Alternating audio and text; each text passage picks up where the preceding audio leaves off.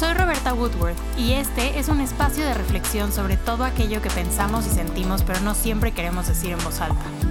Esto es Libre y Loca. Hello, bienvenidos a un nuevo episodio de Libre y Loca. Espero que estén muy bien.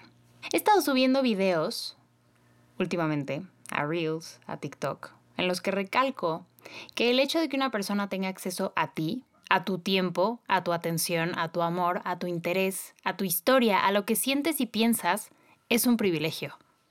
Y estos videos hay quien cree que nacen de la presunción, cuando en realidad vienen desde un lugar en el que personalmente fui people pleaser toda mi vida. O sea, fui complaciente, me encantaba complacer a los demás, buscaba caerles bien, ser la más presente, la más detallista, la más comprometida y cariñosa porque me daba pavor que se fueran. Miedo al abandono, le dicen. Ese miedo al abandono no nace de mi familia, sino del rechazo de no encajar en la escuela cuando estaba creciendo. Me esforzaba muchísimo por dar y estar porque quería ser parte, porque parecía que tenía que probar mi valor para ser parte, aunque no recibiera nada de regreso. Y ojo, aquí no estoy diciendo que uno haga las cosas esperando algo. Pero cualquier psicólogo les puede decir que una de las bases de cualquier tipo de relación sana es la reciprocidad. Hasta en el trabajo sabes que si no todas las partes del equipo hacen su chamba, pues la cosa no funciona. Cargar un mueble puede ser complicado, pero con otra persona es cuestión de minutos. Pero bueno, les digo esto porque cada que subo un video, así específicamente, hay comentarios tipo, wow, cómo hay gente que se cree mejor que otros, wow, un poquito de humildad, que tú estés en la vida de otros también es un privilegio. Es de los dos lados, ¿eh? Y todo esto apoya mi punto por dos razones. Número uno, yo jamás dije lo contrario. Nunca dije, es un privilegio estar en mi vida, pero en la tuya no, jamás. Yo solamente pasé a recordarles que es un privilegio que la gente forme parte de nuestra historia. Literal, es un valor universal. Pero aquí, el punto número dos, el más interesante, vean cómo cuando alguien expresa su valor conscientemente, sin esperar aprobación o validación de los demás, otros lo toman como una amenaza.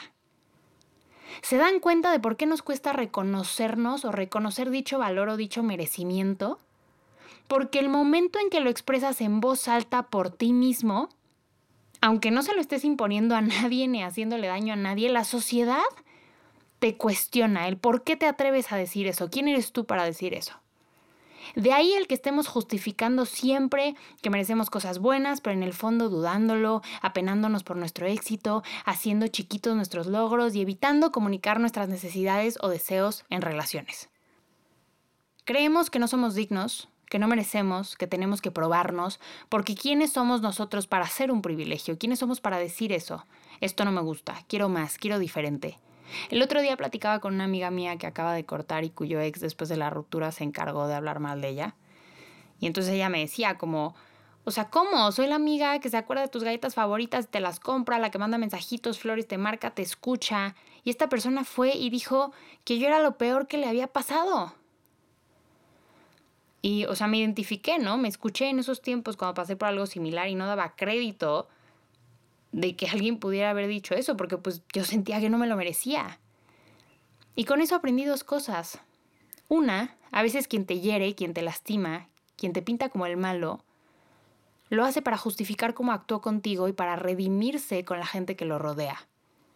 Y dos, del lado del criticado, nos enumeramos todas las cosas buenas que hicimos por esa persona, todas las razones por las cuales es injusto ese juicio de carácter, para justificar que lo que hicieron estuvo mal y no es cierto.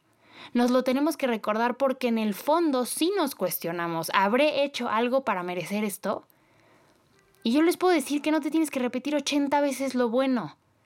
Yo te puedo decir que no te lo merecías, que se lo perdieron, que no te merecen, Ahora, si lo que esperas es que esa persona regrese arrepentida, te diga que se dio cuenta del error y en efecto no te merece, es probable que es presentado toda la vida. Porque, a continuación, otra verdad que duele, nadie se pierde de estar contigo si no le interesa estar contigo. Y quien no vea tu valor o no honre tu valor no te merece. Pero no lo tiene que tener consciente él, ella o ella. Quien lo tiene que tener consciente eres tú. Por eso les digo siempre que se rodeen de gente que les sume, de hecho, por ahí tengo una frase favorita que es, si no suma, que no reste y que no joda. Porque ¿cuántos de ustedes se hacen realmente la pregunta, ¿qué me aporta esta persona? Y sobre todo, ¿cuántos la hacen cuando saben que no les va a gustar la respuesta? Cuando veo a mis amigos tengo claro qué es lo que cada uno trae a mi vida. De hecho, soy esa amiga que les escribe constantemente agradecimientos después de tener pláticas de esas que te abren la perspectiva, porque confirmo por qué les tengo cerca y por qué les quiero tanto. o sea, a todos les admiro, todos me dan perspectiva, todos me hacen sentir en un lugar seguro, me apoyan, no me juzgan, no temen decirme lo que tengo que escuchar en el momento indicado, en fin, me aportan. Pero ¿cuántas veces no has entretenido vínculos porque quieres que funcionen ignorando el hecho de que no te aportan nada? Y esto, claro, es aplicable a cualquier tipo de vínculo, pero pareja siempre es lo más simple para ejemplificar. ¿Cuántas veces has estado con alguien que no muestra tanto interés como tú, que no le pone el mismo esfuerzo, las mismas ganas, el mismo tiempo o el mismo intento? Que pone mil excusas, que todo se le olvida, que nunca está. Ya hablé un poco de esto en el episodio 58 y sean cuáles sean las razones, sean cuáles sean las intenciones buenas o malas, hay que saber distinguir entre quién te merece y quién no. Ojo, merece.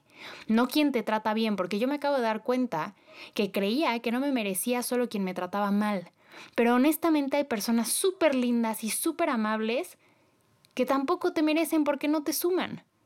Después de reflexionar me he dado cuenta que mi último vínculo no me aportaba mucho. Me lo pasaba increíble, me reía, teníamos conversaciones profundas, pero no era constante y en esa falta de constancia no podías decir que hubiera una aportación duradera. Eran buenas interacciones, pero a la larga nada trascendental que marcara una pauta en mi vida, un antes y un después de esa persona. Fue muy fuerte cuando un amigo me dijo que por mucho que quisiera que funcionara y por mucho que me hubiera dolido, honestamente no había perdido nada porque esa persona no había hecho lo suficiente para dejar huella me dejó sin habla. o sea, porque sí, supongo que sí. Dejando de lado lo que aprendí llegué a sentir porque la huella que deja es que me confirma que yo puedo volver a vulnerarme, que yo tengo la fuerza suficiente para lidiar con la decepción, que en mis duelos la tristeza ya no convive con la incertidumbre, ni el fatalismo, ni la ansiedad, ni este pensamiento tortuoso de ¿cuándo voy a dejar de sentirme así? No, no, no. Hoy por hoy, con mis duelos, con la tristeza, convive la calma, ese, esa certeza de, de saber que, que no dura para siempre. Alguien por ahí me escribió el otro día en un comentario en Instagram y me encantó que decía, siento que escribes sabiendo cómo se siente esa mezcla de estoy bien, pero con experiencia.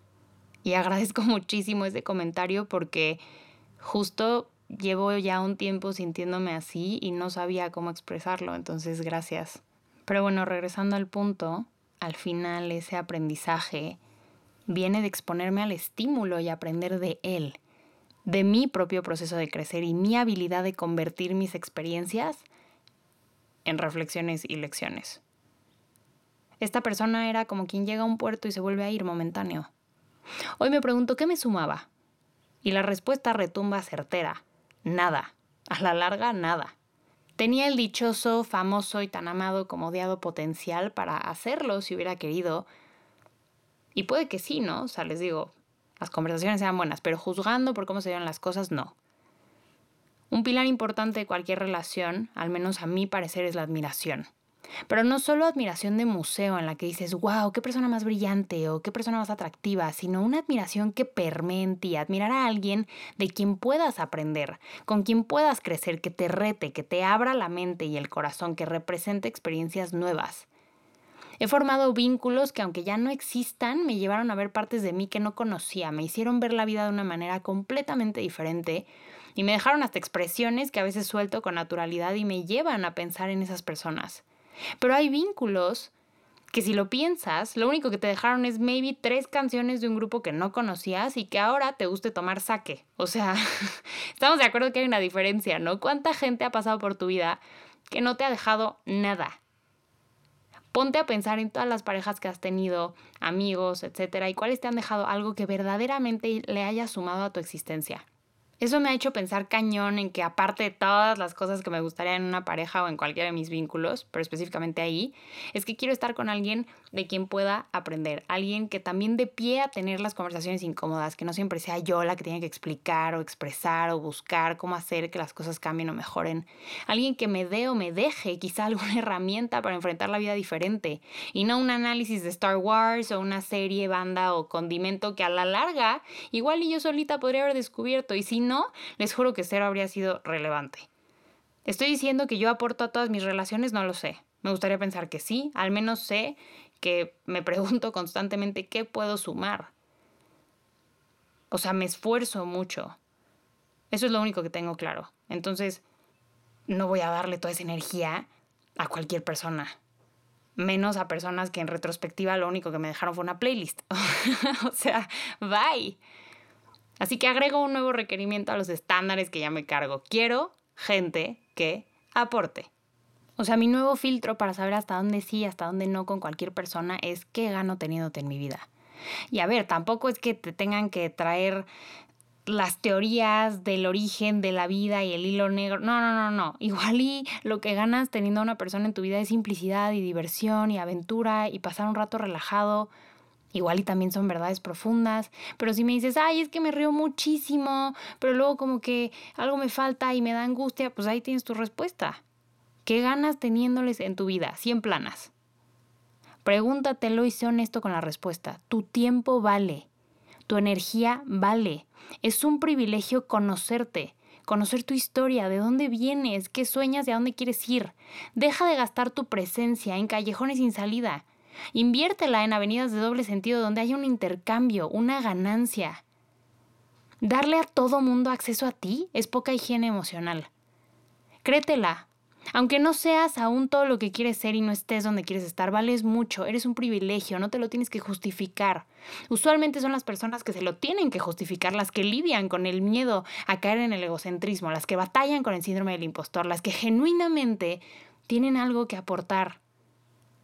Si fueras un narcisista, ni cuenta te darías. Tu conciencia sobre el asunto implica que viene de un lugar sano, que no quieres imponer, que vales mucho. Asúmelo, aunque eso a los demás les incomode.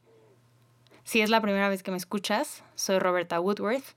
Puedes encontrarme en todas las redes sociales, TikTok, Instagram, Twitter, Facebook, como arroba THE, o sea, de Roberta Woodworth, en YouTube y en este espacio como Libre y Loca cada semana. Les mando un abrazo muy, muy fuerte. Valen oro. Recuérdenlo siempre. Bye.